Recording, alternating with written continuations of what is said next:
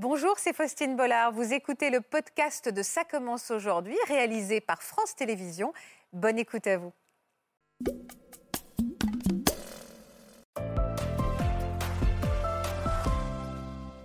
Alors, on va écouter maintenant votre histoire, Tatiana Gabriel et Luca, qui est très, très, très différente. On va, on va faire connaissance en images. On va partir à Bruxelles, où vous avez construit une jolie famille atypique, mais surtout heureuse. Et on va voir comment votre quotidien bien rempli s'organise. Regardez. Regarde là. Les petites souris, ça adore les petites miettes, hein, comme ça. Je suis euh, Tatiana, la maman de Mathilda. Euh, moi, je suis Luca et je suis le papa biologique de Mathilda. Moi, c'est Gabriel. Euh, je suis aussi euh, le papa de Mathilde. On forme avec euh, Tatiana et Luca euh, cette famille un peu atypique, notre, notre famille. Bah, tu veux compter? Compte combien il y en a en allemand?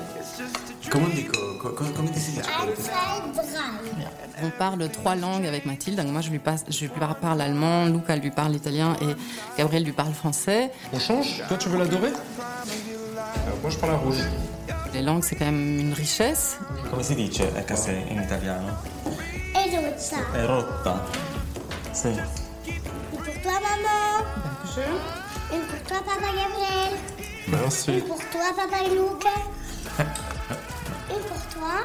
On, on le voit, vraiment, elle est contente quand on est tous les trois ensemble parce qu'on est ses parents. Elle n'est pas plus attachée à quelqu'un ou à l'autre. hein, Elle est bien avec tout le monde, je trouve. Nuage. Voilà. Un avion. Moi, je- je- je- j'adore cuisiner. C'est vraiment quelque chose que j'aime beaucoup. Je trouve ça chouette de, de le transmettre à Mathilde.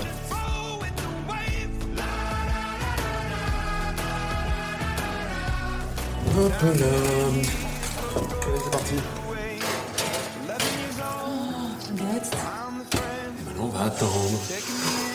Oui, c'est chaud.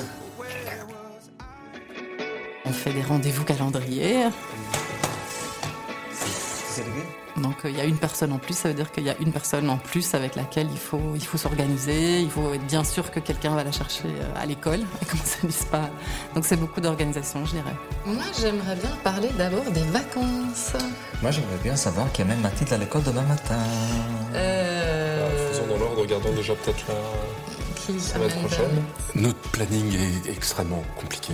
Parce qu'après, on était. euh, Mais je pense que tout est possible, il faut juste qu'on s'arrange. Mais comme ça, il faut coordonner beaucoup d'agendas. et Ouais. Mathilde. On est trois parents, c'est vrai, ça, je... c'est c'est pas tout à fait euh, classique. Mais sinon, on, on est des parents comme les autres. Vous pouvez manger, regarde, vous pouvez manger le lait Souvent, on voit Charline, la maman de Diana, euh, c'est devenu un peu une amie, on la voit régulièrement. La première fois, je me suis rendu compte qu'il n'y avait pas un papa, c'est normal, c'est pas venu euh, dans ma tête. Et au fur et à mesure, j'avais po- posé euh, la question à Lucas justement. euh, Comment ça se passe? Est-ce que tu es l'oncle? Il dit non, non, non, non, je suis le papa de, de Mathilda et il m'a expliqué donc votre situation. Bah, très bien. Mathilde, euh, j'adore l'observer, euh, évoluer. C'est une enfant assez sociale. C'est l'ouverture d'esprit. Elle aura beaucoup des options, beaucoup des expériences de vie. Ça, c'est sans doute aussi lié au fait que déjà à la maison, elle doit s'adapter à plusieurs personnes et, et donc elle est plutôt habituée à ça. On, on est trois, on a décidé d'être trois, mais ça n'enlève rien à la responsabilité et à l'amour qu'on lui porte. Et ça, c'est vraiment une chance. Pour l'instant, je vois juste euh, ce que ça lui amène euh, en positif. Beaucoup de richesse, en effet. C'est un des premiers mots qui est prononcé dans ces images. En effet, beaucoup de richesse. euh, alors, j'ai quand même besoin de comprendre comment l'idée d'avoir un enfant, parce que là, il y a un gouffre entre la colloque super sympa de gens qui s'adorent et on va être une famille, quoi. Bah, déjà, je dirais l'âge, hein, tic, tic, tic. Euh, Vous aviez quel âge, vous, Moi, Tatiana j'avais euh, 33 ans, je pense, à l'époque. Et c'est vous qui avez mis l'idée sur le tapis? Ouais. Euh, et donc, je venais de me séparer. Et, euh, et pour moi, c'était pas si simple, en fait. J'avais toujours voulu un enfant, mais au sein de mes relations euh, hétérosexuelles, les discussions pour avoir un enfant ne sont pas forcément très, très bien passées. Moi, je suis une femme assez indépendante. Et donc, euh, de se me retrouver au sein d'un couple, euh, en étant mère, etc., ça se passait faisait pas beaucoup. très bien. Ouais. Ça se passait pas très très bien.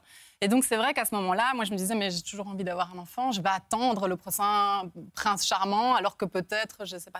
Et donc ça a commencé dans ma tête et puis on en a parlé, euh, mais euh, pas tout à fait sobre.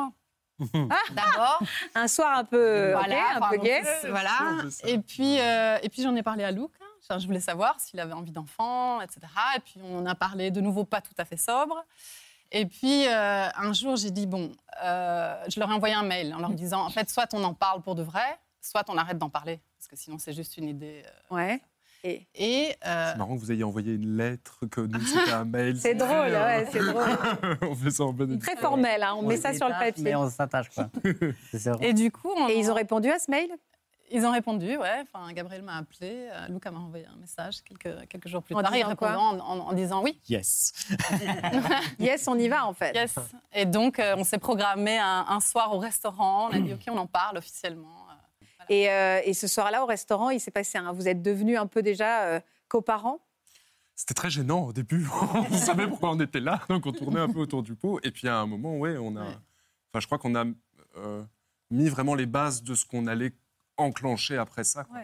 Oui, sauf que la question de qui allait être le papa et, euh, et comment vous alliez faire cet enfant devait se poser. Oui. Mais ça a mis du temps. hein. On a de- beaucoup, beaucoup, beaucoup, beaucoup discuté avant d'arriver Ouais, à cette question-là. Comment ça s'est passé pour que cette, cette Il n'y décision en a soit pas un prise qui s'est euh, qui- qui s'est proposé. Je crois qu'on avait tous les deux envie à la base. Moi, j'avais surtout envie que ce soit clair. Hmm. Je voulais euh, que dès le départ, ce soit très clair euh, qui est le père biologique, Mm. qui Pas pas, que les positions soient très claires. Ah, vous aviez pensé dit à ça, faire un on mélange s'était de dit est-ce qu'on mélange les spermes euh, Et puis on s'est dit mais non, en fait c'est pas bien pour, euh, euh, bah, bah, connaître pour l'histoire, l'enfant. ouais. Plus tard, on disait que c'était pas. euh, Ouais. Et donc, euh, j'ai dit, bon, bah, si c'était moi qui décidais, pour moi, ce serait Gabriel. Et là, il y a eu une réaction très vive de la part de Gabriel qui a dit, non, je pense pas que c'est une bonne idée, je pense que ça dit que c'est équilibre, etc. Très émotive. Et moi, j'ai dit, OK, très bien. Eh ben, alors, ce Au moins, on a choisi. Ouais, c'est ça. Voilà, coup, au moins on a choisi. Pour moi, ce qui était important, c'était vraiment la question Mm. du choix. Et on avait l'impression que. bah, après, on en a beaucoup discuté, évidemment. On a Mm. vu aussi, est-ce que c'était OK pour Luca? Est-ce que c'était OK pour Gabriel? Moi, j'avais juste envie que, que ce soit apaisé, que ce soit calme, que ce soit pas quelque chose où tout d'un coup, il y a une jalousie qui ressurgit. Mais pourquoi on a fait comme ça, etc. C'est que tu ressors. Mais alors, du coup, euh, donc c'est Luca le père biologique, et du coup, euh, la question s'est posée parce que au-delà du fait que vous soyez euh, euh, tous les trois parents de la même manière, légalement, légalement, vous, de quelle manière vous avez des, des droits, enfin, qui vous êtes par rapport à Mathilda? À l'heure actuelle, je n'ai pas de droit. Euh, je, je- suis, je suis sur aucun papier. euh, euh, pour l'instant, elle a euh, un père et une mère qui sont Tatiana et Luca. Et ça, c'est dur pour vous? Bah, je, maintenant, elle a trois ans et demi, donc je crois qu'il y a des endroits aussi où ça s'apaise. Il y a des moments, en fait, c'est par passade. Au début, euh, bah, quand déjà j'ai choisi de ne pas euh, être le père biologique, je crois qu'il y a eu vraiment une. euh, Moi, j'avais très envie aussi par rapport à notre entourage, parce qu'ils savaient qu'avec Tatiana, on avait été en couple, que moi, j'étais en couple avec Luca. Et je trouvais ça important aussi. D'être le lien, peut-être Qu'il y ait un lien et que ça existe à trois, et ça, même pour notre entourage, je crois que c'était important. Et donc, le fait de renoncer à être le père biologique, ça, ça a apaisé. Et c'était vraiment une déconstruction. Il fallait que je me dise que j'étais quand même son père, même si j'étais pas relié à elle biologiquement. Mais en fait, nous, on a quand même été confrontés à cette question très tôt, parce que donc on a fait un parcours euh, PMA et que dans le parcours PMA, on Ah, nous ça. a demandé en fait d'aller voir un, Ah. un avocat Mm. euh, et que cette avocate nous a dit euh, voilà quelles étaient les possibilités. Elle nous a parlé de l'adoption simple, etc.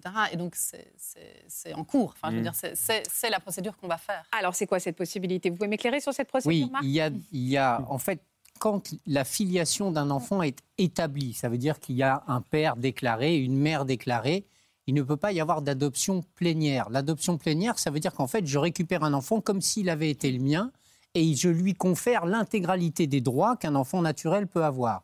À partir du moment où la filiation d'un enfant est établie vis-à-vis de son père, on ne peut pas faire ça. Par contre, il existe un moyen qui est un moyen intermédiaire qu'on appelle l'adoption simple.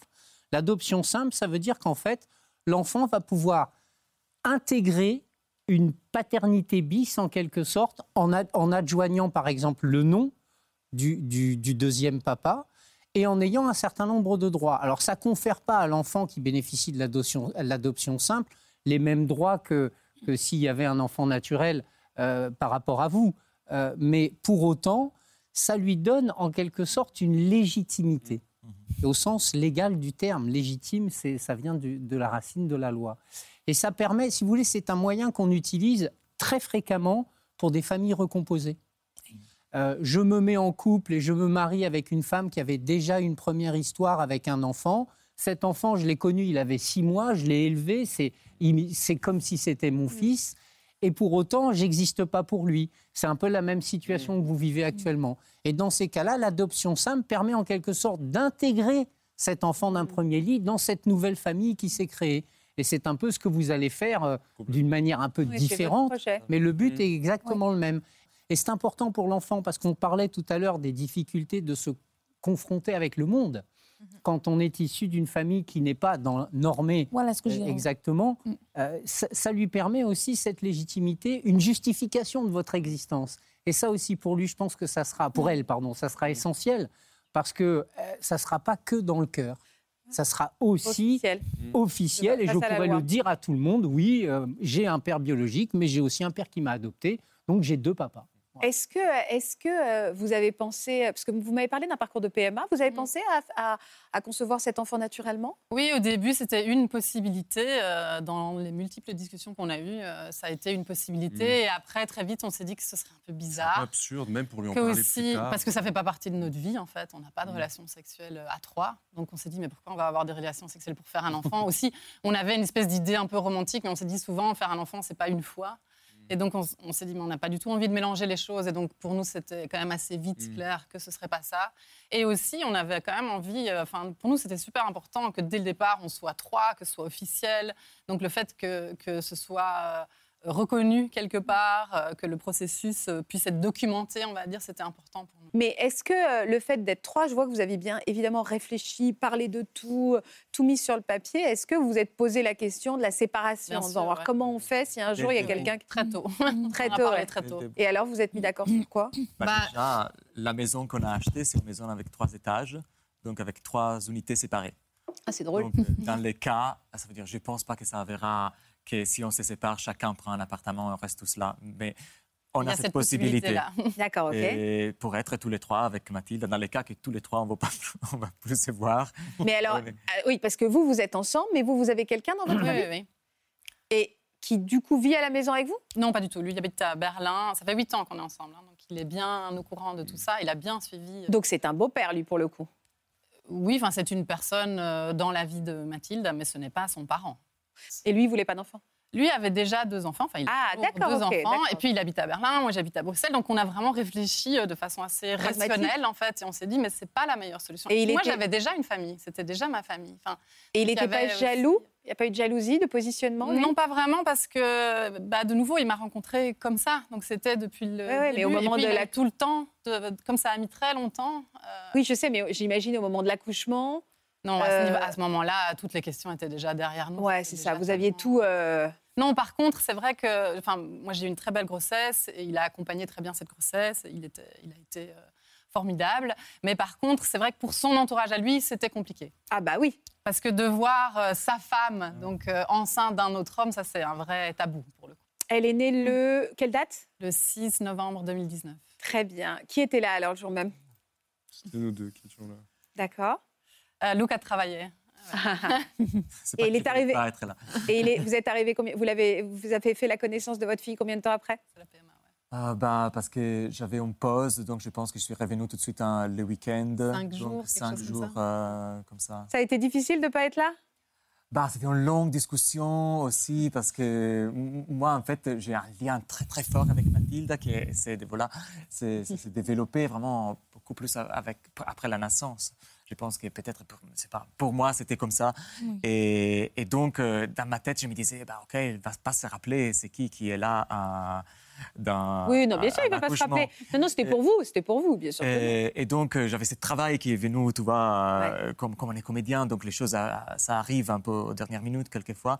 Et donc, c'était une longue discussion parce que c'est quand même. euh, Donc, mais je me disais, OK, Gabriel est là, il se tra- et ça va se Ah, bien c'est ça faire les là. avantages d'être trois, c'est que finalement on peut compter. Parce que je vois dans votre emploi du temps c'est compliqué, Ouais. mais on peut plus compter sur les. Enfin, il y a toujours euh, quelqu'un de plus, quoi. Ah oui. Ça, C'est vrai, oui, ça, on a des témoignages euh, au niveau temps. Ça... Après, on- j'ai pas d'expérience de- de- d'enfants à deux, Ouais, mais voir les autres, quelquefois, on peut plus sortir, on peut. ouais c'est ça. Bah oui, on a plus de liberté, entre guillemets.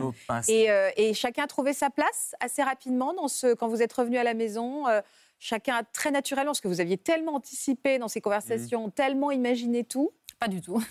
Ah zut Alors là, Ben, en fait, je suis, aussi curieux d'entendre eux sur ça parce que normalement, ça veut dire quand un enfant arrive, c'est un peu bouleversant. Bah, bien pour un sûr. couple aussi, pour un couple hétéro, pour un couple normal. Et je crois que c'était un peu la même chose. Tu vois, il y a des choses, des, des, des choses inattendues. Ta liberté est d'un moment, euh, tu vois, tu es privé de quelque chose. C'est un peu bizarre. Et donc, euh, et des choses aussi, tu- si tu as bien réfléchi, si tu penses d'être préparé. Non, on n'est pas prêt. Et, et donc, tu l'es pas. Et donc, euh, maintenant, on est, on est ah, ça va, c'est tellement bien. Ah bah il y a la théorie et la pratique, mais c'est vrai qu'il y a un bouleversement total des vies et il y a un moment un peu chaotique. hein. Il y a une tectonique des plaques qui est un peu bousculée. Vous, vous avez eu peur que ça casse Ouais. le trio. Ouais, j'avais très peur de ça au début et donc euh, voilà, il a fallu donc on est allé on a on s'est rendu compte que ça communiquait plus très bien, donc on a fait appel à un professionnel. On est allé voir un coach euh, et puis euh, et puis ça a été mieux et puis bah, voilà le temps aussi, on s'est de nouveau fait plus confiance. Et vous envisagez avoir un autre enfant? Euh, alors on, on- on y a pensé au début, moi j'avais assez envie, mais euh, finalement ça ne, ça ne se fera pas. Ben, moi, je suis le, le casseur, on dit comme ça, plus ou moins. Pourquoi? Euh, bah, parce que bah, dès le début, on avait dit euh, il y a un enfant biologique à moi, peut-être euh, c'est- ça peut venir qu'il y a un enfant biologique à Gabriel, comme ça la famille c'est, plus grand. Après, quand on a commencé à parler, moi j'ai eu un, un peu un, un- un- comment dire un- Une réticence? Réticence, exactement. Et donc, dès ah, au début, j'étais un peu OK, on peut penser à ça. Et à un certain moment, je me suis dit, je pense vraiment d'être un papa meilleur pour un enfant que pour deux. Au niveau temps, au niveau fatigue, au niveau... euh, par exemple, je suis quelqu'un que je déteste pas dormir. Et donc, euh, je sais, ça peut être petit comme Non, chose. non, pas du tout. Ah bah Mais- non, il faut bien qu'il y ait des euh, raisons pour lesquelles on n'a pas envie moment où je me suis dit, vraiment, je pense vraiment, avec toute notre organisation familiale, et pour moi, euh, j'ai clairement dit, je pense vraiment d'être un papa meilleur pour un enfant que pour plusieurs. Merci beaucoup à tous. Ça a posé plein de questions. On est épuisé tellement il a fallu s'accrocher pour tout comprendre, mais j'ai surtout beaucoup ressenti beaucoup de, de richesse et beaucoup d'amour. Voilà, j'espère que ce podcast de Ça commence aujourd'hui vous a plu. Si c'est le cas, n'hésitez pas à vous abonner. Vous pouvez également retrouver l'intégralité de nos émissions sur France.tv.